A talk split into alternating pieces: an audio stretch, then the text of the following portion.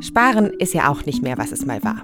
Das Geld einfach auf dem Konto liegen lassen ist nicht so eine gute Idee. Man zahlt Gebühren und mitunter auch Negativzinsen. Besser wäre natürlich in Wertschriften investieren. Das ist aber schon ein bisschen scary. Leute haben Angst, dass sie ihr Geld könnten verlieren und dass es eh nur ein Casino ist und ein reines Glücksspiel und investieren darum nicht. Und ich glaube, auch die Angst hat auch mit dem Wissen zu tun. Ich habe ganz lange den Glaubenssatz gehabt, dass Investieren nur etwas für Reiche ist. Und das stimmt aber überhaupt nicht. Neue Fintech-Unternehmen sollen das Investieren auch mit kleinen Beträgen leichter machen. Der Grundgedanke ist so, dass wir uns überlegt haben, wenn man eben diesen ersten Schritt machen möchte in die Welt des Anlegens, dann muss er einfach so passieren, damit man eben keine großen Hürden hat. Wie das geht, hört ihr in dieser Folge. Das ist der Durchblick.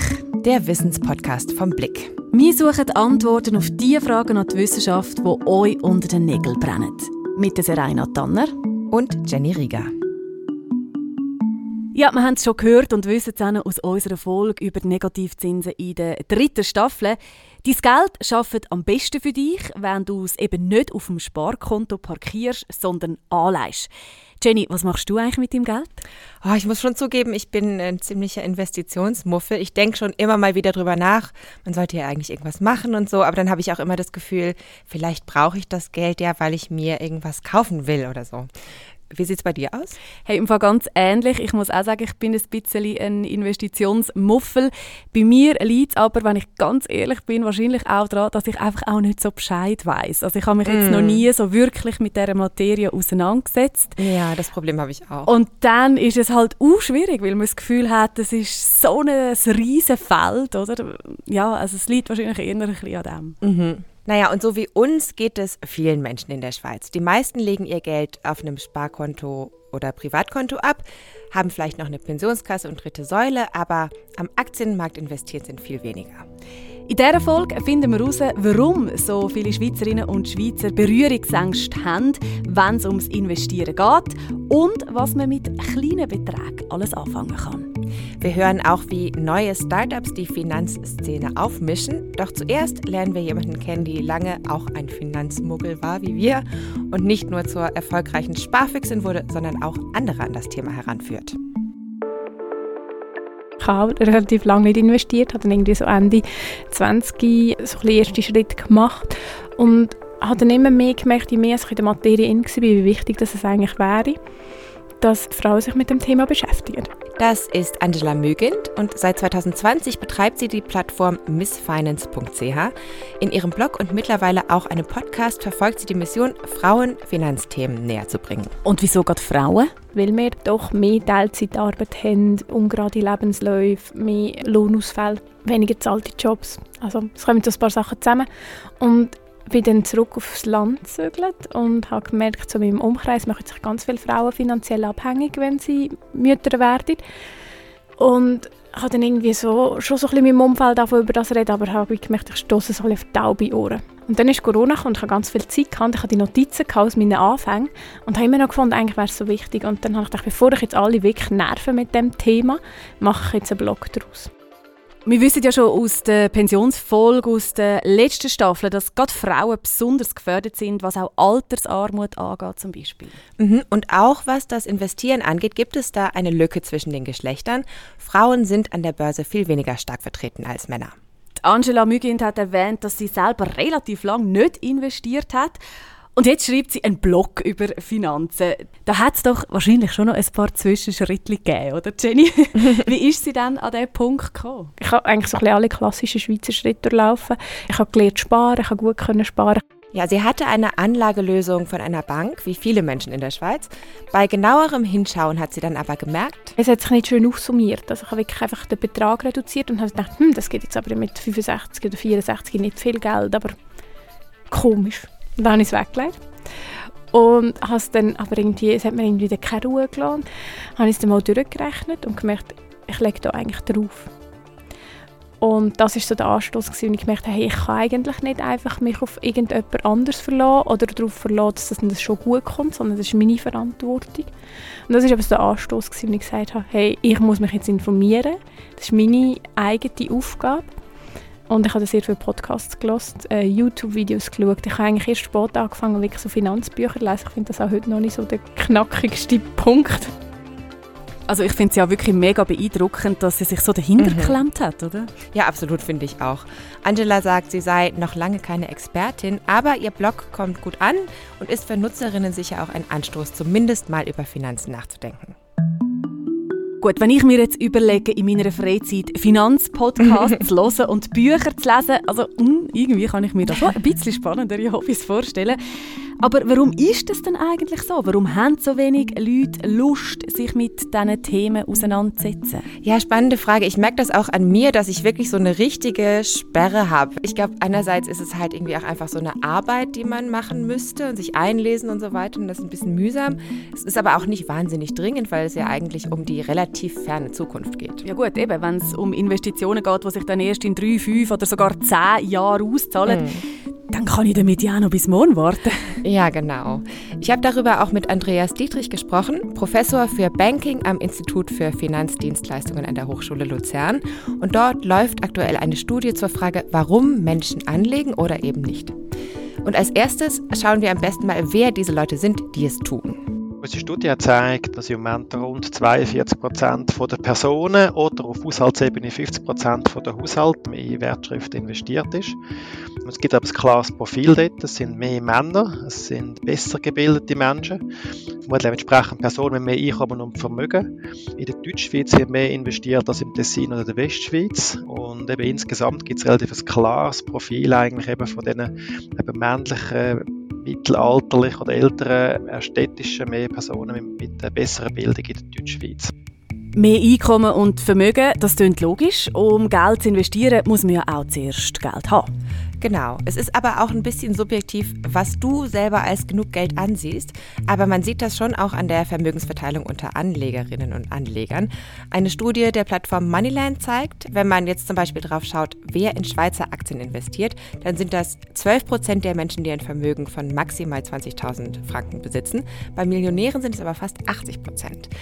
Andreas Dietrich sagt, Einkommen und Bildungsgrad korrelieren bis zu einem gewissen Punkt, aber es gibt einen ausgeprägten Gender Gap.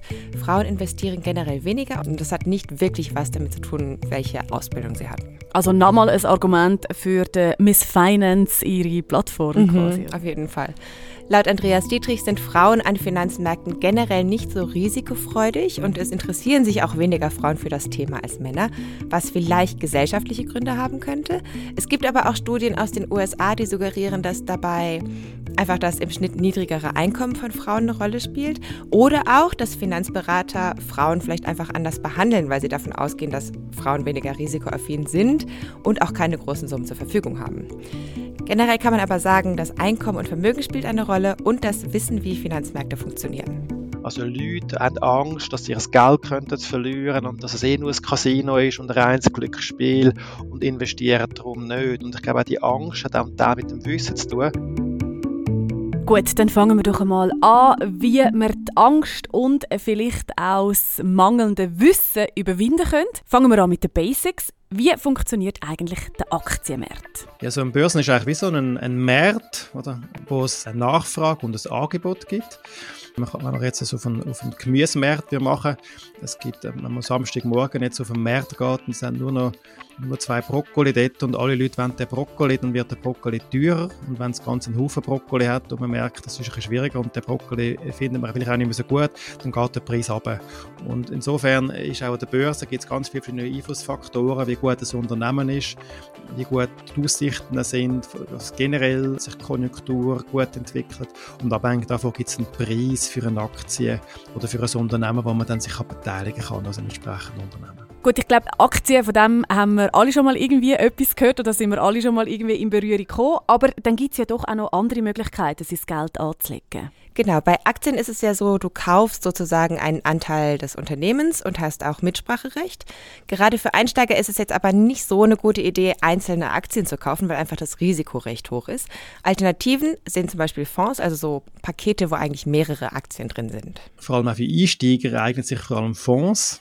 Da unterscheiden wir eigentlich so zwischen aktiven und passiven Anlagestrategien oder mit sogenannten aktiven Fonds oder Anlagestrategien wo man versuchen, den Markt zu schlagen, also eine höhere Rendite machen, mehr Gewinn machen als irgendwie Index, wo man einfach einen Durchschnitt nimmt von irgendwie den 25 größten Unternehmen. Aktive Fonds werden zusammengestellt von Banken oder von Asset Managern, was den Vorteil hat, dass man unter Umständen mehr Rendite bekommt. Es kostet aber in der Regel auch mehr, weil diese Asset Manager natürlich auch bezahlt werden wollen. Investieren so in Index und bildet die eigentlich nach. Also man, hat, man kann den Markt nicht schlagen, man hat aber auch wieder die gleiche Rendite wie ein Index und ist relativ breit aufgestellt. Also man ist nicht abhängig davon, wie Nestle sich entwickelt oder Roche, sondern es ist ein Schnitt zum Beispiel von Schweizer Aktien oder von amerikanischen Aktien, wo man sich kann beteiligen kann. Und passive Anlageinstrumente sind Indexfonds oder ETFs. Das steht für Exchange Traded Funds. Und beide haben das Ziel, einen bestimmten Börsenindex möglichst genau abzubilden. Also ein Beispiel für einen ETF ist der MSCI World der die Kursentwicklung von rund 1600 Aktien abbildet. Und solche ETFs und auch Indexfonds gelten als rechtssicher. Sicherheit ist ein gutes Stichwort. Wir haben ja schon gehört, dass viele Menschen nicht investieren, weil sie eben Angst haben vor Verlust. Wenn man zum Beispiel eine Anlagelösung für eine dritte Säule hat, muss man ja auswählen, wie viel Risiko man möchte. Und irgendwie weiß ich dann da nicht so recht, welches Risiko dann das Richtige ist für mich. Ja, genau darüber habe ich mir auch schon den Kopf zerbrochen. Also so wenig, mittel oder viel Risiko, das kommt mir einfach relativ abstrakt vor. Und natürlich gibt es da in der Finanzindustrie alle möglichen Kenngrößen und Berechnungsmöglichkeiten, die ich jetzt aber als Laie vielleicht nicht unbedingt verstehe. Andreas Dietrich von der Hochschule Luzern meint, klein anfangen und schauen, wie man sich damit fühlt wenn jetzt Sie 100 Franken investiert haben und, und morgen haben Sie 95 Franken können sie noch schlafen? Finden sie es schlimm? Wie geht es ihnen? Also in dem Bereich, dass man wirklich versucht, auf dieser sagen wir, spielerischen, einfachen Ebene versucht, bei den Leuten herauszufinden, wie viel Toleranz sie eigentlich haben, wenn sie einmal einen Tag ähm, sozusagen an der Börse, das ist also ein Buchwert, oder sie Geld verlieren. Banken und auch andere Finanzanbieter sind auch verpflichtet, eine Risikoeinschätzung für Kundinnen und Kunden zu machen. Also man muss das nicht komplett allein entscheiden. Und trotzdem, nach dem, was ich bis jetzt gehört habe, hätte ich schon immer noch ein bisschen Skrupel, mir einfach ein paar Aktien Aktien zu kaufen und dann drauf los zu spekulieren. Ja, geht mir auch so. Aber ich glaube, es hilft vielleicht auch, sich bewusst zu sein, dass es so bestimmte kognitive Verzerrungen gibt, die dazu führen, dass man an der Börse Fehler macht und dann kann man sie hoffentlich vermeiden. Das gehört in den Forschungsbereich Verhaltensökonomie, das ist eigentlich ganz spannend. Einer der Gründerväter dieser Disziplin ist Daniel Kahnemann, der dafür 2002 den Wirtschaftsnobelpreis bekommen hat. Und nachlesen kann man das alles in seinem Buch Schnelles Denken, langsames Denken, das übrigens sehr spannend ist, also auch wenn man sich nicht so sehr für Wirtschaft interessiert. Andreas Dietrich nennt ein paar Beispiele für solche kognitiven Verzerrungen. Der erste Punkt ist eine Kontrollillusion, ist so ein Punkt. Oder? Es gibt viele Anleger, die glauben, dass sie die Entwicklung der Anlage wie kontrollieren können, sogar beeinflussen können. Also die eigene Erfolgswahrscheinlichkeit wird dann wie als überdurchschnittlich hoch eingeschätzt.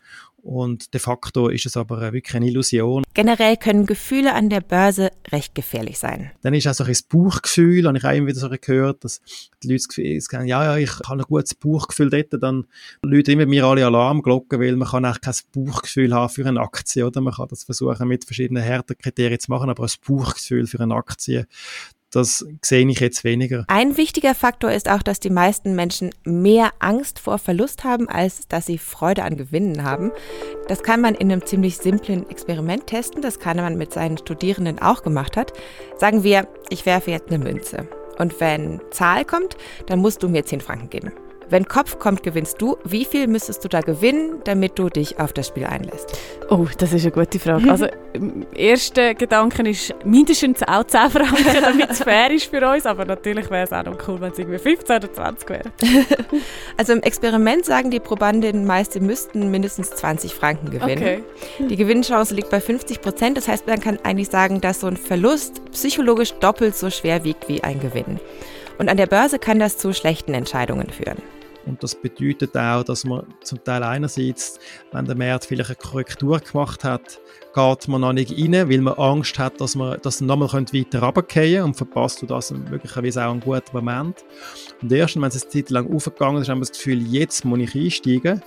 Und wenn es dann aber wieder einen Zeitpunkt gibt, wo man sagen muss, ah, jetzt, jetzt ist eigentlich die Aktie überbewertet, jetzt müssen wir das verkaufen, in dem Moment auch nicht den Mut hat, zu verkaufen, weil man Angst hat, dass weiter aber Wert könnte zulegen, dass man etwas verpassen könnte. Und Kognitive Verzerrungen können schon sehr weitreichende Folgen haben, also auch quasi bezogen auf den kompletten Markt, oder? Es gibt nämlich so einen gewissen Herdentrieb und ein Bilderbuchbeispiel dafür ist die Dotcom-Blase der 2000er Jahre. Also dort, wo die amerikanischen Technologieunternehmen aufgekommen sind. Genau, damals hatten sich ja gerade das Internet und die Mobiltelefone so etabliert und es gab viele junge Technologiekonzerne, die an die Börse gegangen sind und viele also viele auch unerfahrene Anleger sind dann an die Börse gegangen, die das vorher noch nie gemacht hatten und die dachten alle, das sind jetzt die Zukunftsunternehmen.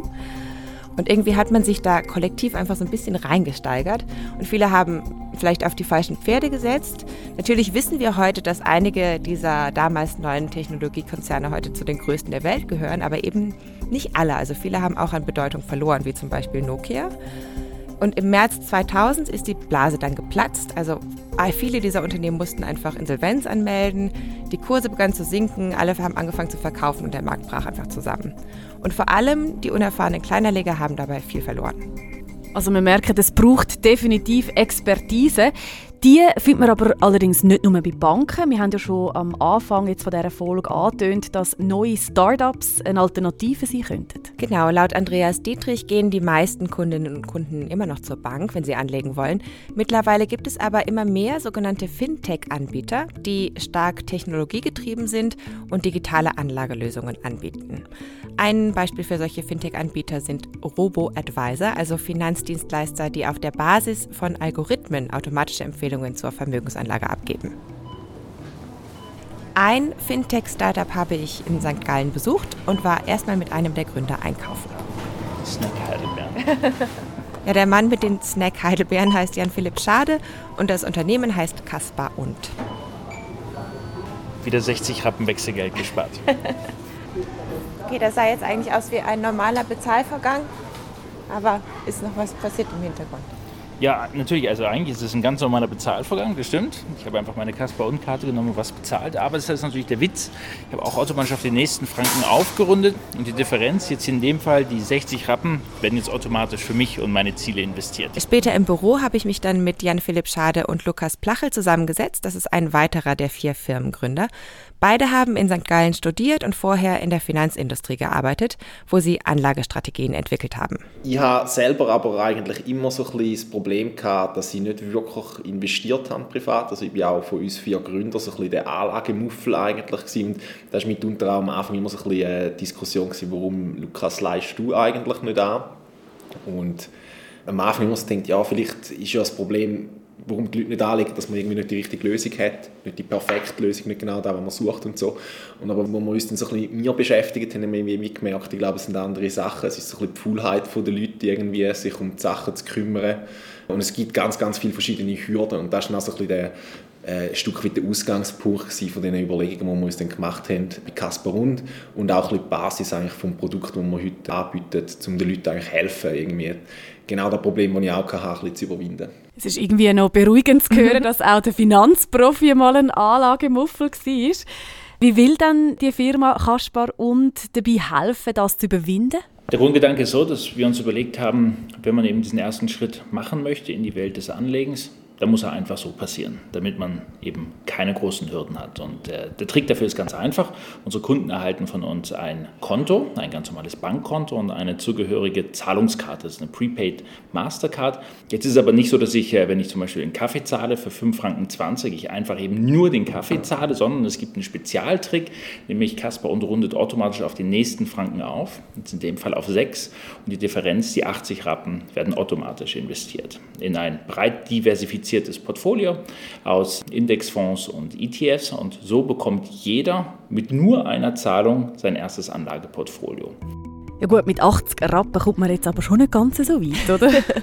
Klar, aber es ist immerhin ein Anfang und mit der Zeit kommt ein bisschen was zusammen und es tut auch einfach erstmal nicht weh, oder?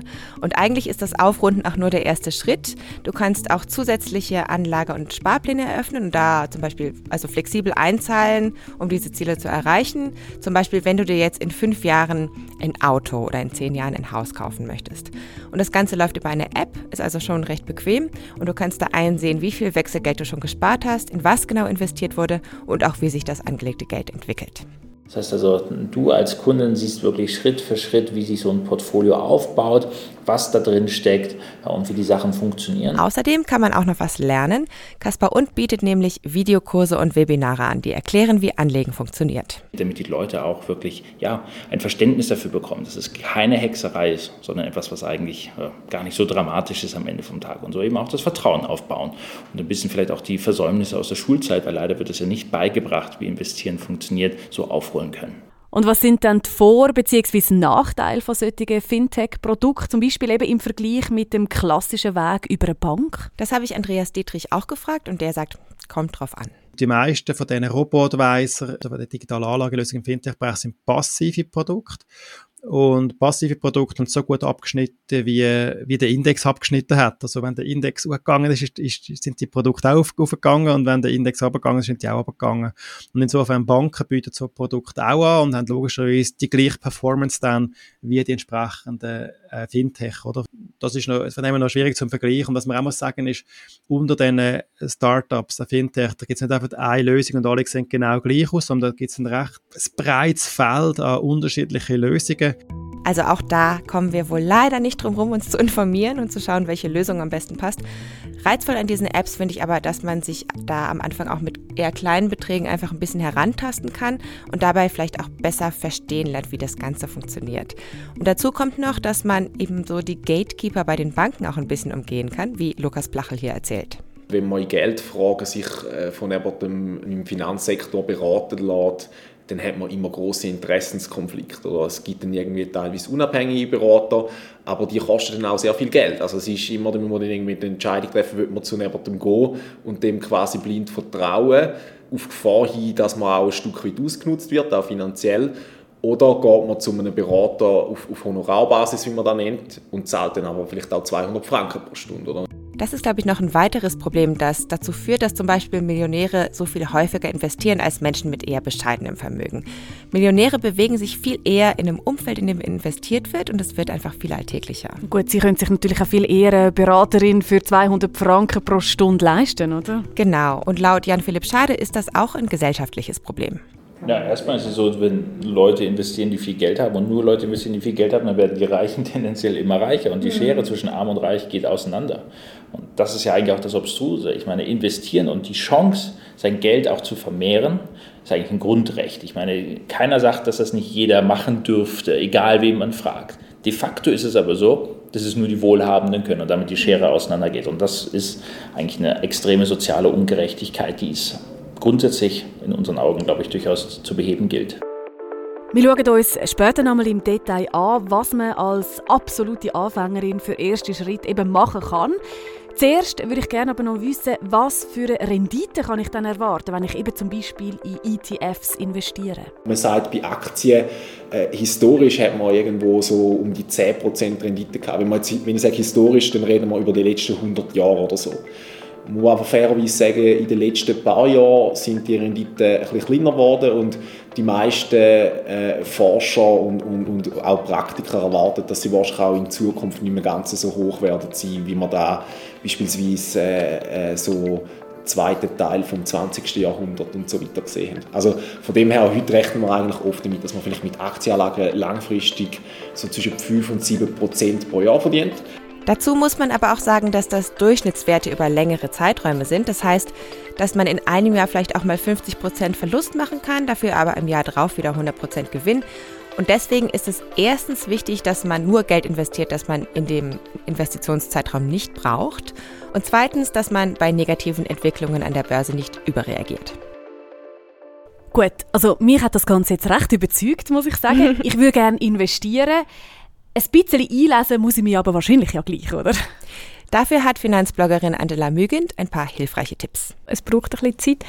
Es ist aber auch so, dass es sich mega fest lohnt, weil wenn du das jetzt clever machst, hast du einfach später mehr Geld und hast dann mehr Möglichkeiten, andere Sachen zu machen. Also wenn du anfängst und du machst das 10 Minuten im Tag und du fährst einfach ein bisschen dein Weltbild ändern, also lesest vielleicht einmal auch Finanznews, lesest den Wirtschaftsteil der Zeitung, lesest vielleicht mal einen Podcast, tust deinen Instagram-Feed ein bisschen neu sortieren, weil man scrollt ja sowieso durch, dass dort vielleicht ein oder andere Kanal auch drauf ist, wo du etwas lernst. Sie sagt also Baby Steps, auch bei den Informationen. Du musst dir also nicht gleich äh, eine ganze Bibliothek durchlesen. So hat sie nämlich auch angefangen und dadurch, sagt sie, hat sich auch ihr Weltbild ein bisschen verändert. Bei mir ist das wie so eine Offenbarung, dass ich das Gefühl habe, ich verstehe jetzt, wie die Welt funktioniert. Ich verstehe jetzt, warum die reichen Leute reich sind und die anderen eben nicht. Und ich habe ganz lange den Glaubenssatz gehabt, dass Investieren nur etwas für Reiche ist. Und das stimmt eben überhaupt nicht. Und das haben wir auch schon gehört, wirklich nur Geld investieren, wo ich für ein Zeitchen nicht dringend brauche. Du kannst heute mit ganz kleinen Beträgen anfangen. Ich sage schon tendenziell, wenn du eine Börse möchtest, musst du einen langen Horizont haben.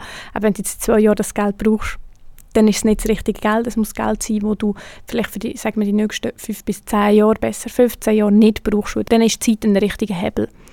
Und dann kannst du aber theoretisch bei einem Franken anfangen. Und Angela Mügens sagt sogar, investieren kann Spaß machen. Ja, und da ist wirklich etwas, wo ich fast meine Hand dafür ins Feuer legen kann, dass es irgendwann anfängt Spaß machen. Und ich vergleiche es immer mit einer Sprachlehre am Anfang. Wenn du eine neue Sprache lernst, hast du das Gefühl, ich kann nie einen korrekten Satz sagen. Mit irgendwie mit jedem Wort das Gefühl, es ist ein Knopf im Hirn und jetzt muss man das noch konjugieren und weiss nicht was. Und so ist es bei den Finanzen auch. Aber wenn man mal ein bisschen rauskommt, dann ist es eben wirklich cool und es macht Spaß und das ist eine der häufigsten Rückmeldungen, die ich bekomme von Frauen, die schreiben, hey, ich habe endlich angefangen und jetzt macht es so Spaß und ich möchte am liebsten über nichts anderes mehr reden. ja gut, das werden wir dann noch sehen, ob wir uns irgendwann nur noch über das Investieren unterhalten wollen. Aber ich finde schon, also der Weg zu diesem Aktienpaket ist nicht mehr ganz so düster und furchteinflößend, wie er vielleicht noch am Anfang von dieser Folge war, oder? Ja, das würde ich auch sagen. Damit sind wir jetzt auch am Ende dieser Durchblick-Spezialfolge angekommen. Der Durchblick wurde initiiert von der Gebert-Rüff-Stiftung und diese Folge wurde unterstützt von unserem Sponsor Caspar und. Vielen Dank dafür. Und wie immer, alle Quellen und nützlichen Links findet ihr in den Show Notes. Und wir freuen uns natürlich, wenn ihr auch das nächste Mal wieder reinhört. Tschüss für heute, sagen Jenny und Serena.